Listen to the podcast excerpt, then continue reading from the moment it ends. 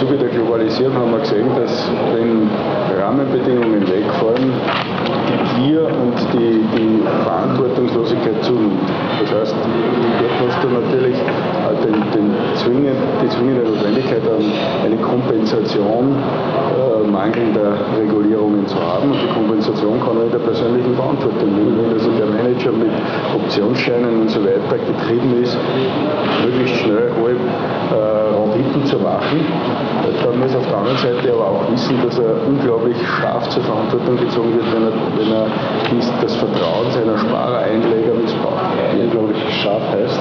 Unglaublich scharf heißt, dass er persönlich auch äh, zu, zu Haftungen herangezogen wird mit seinem Vermögen.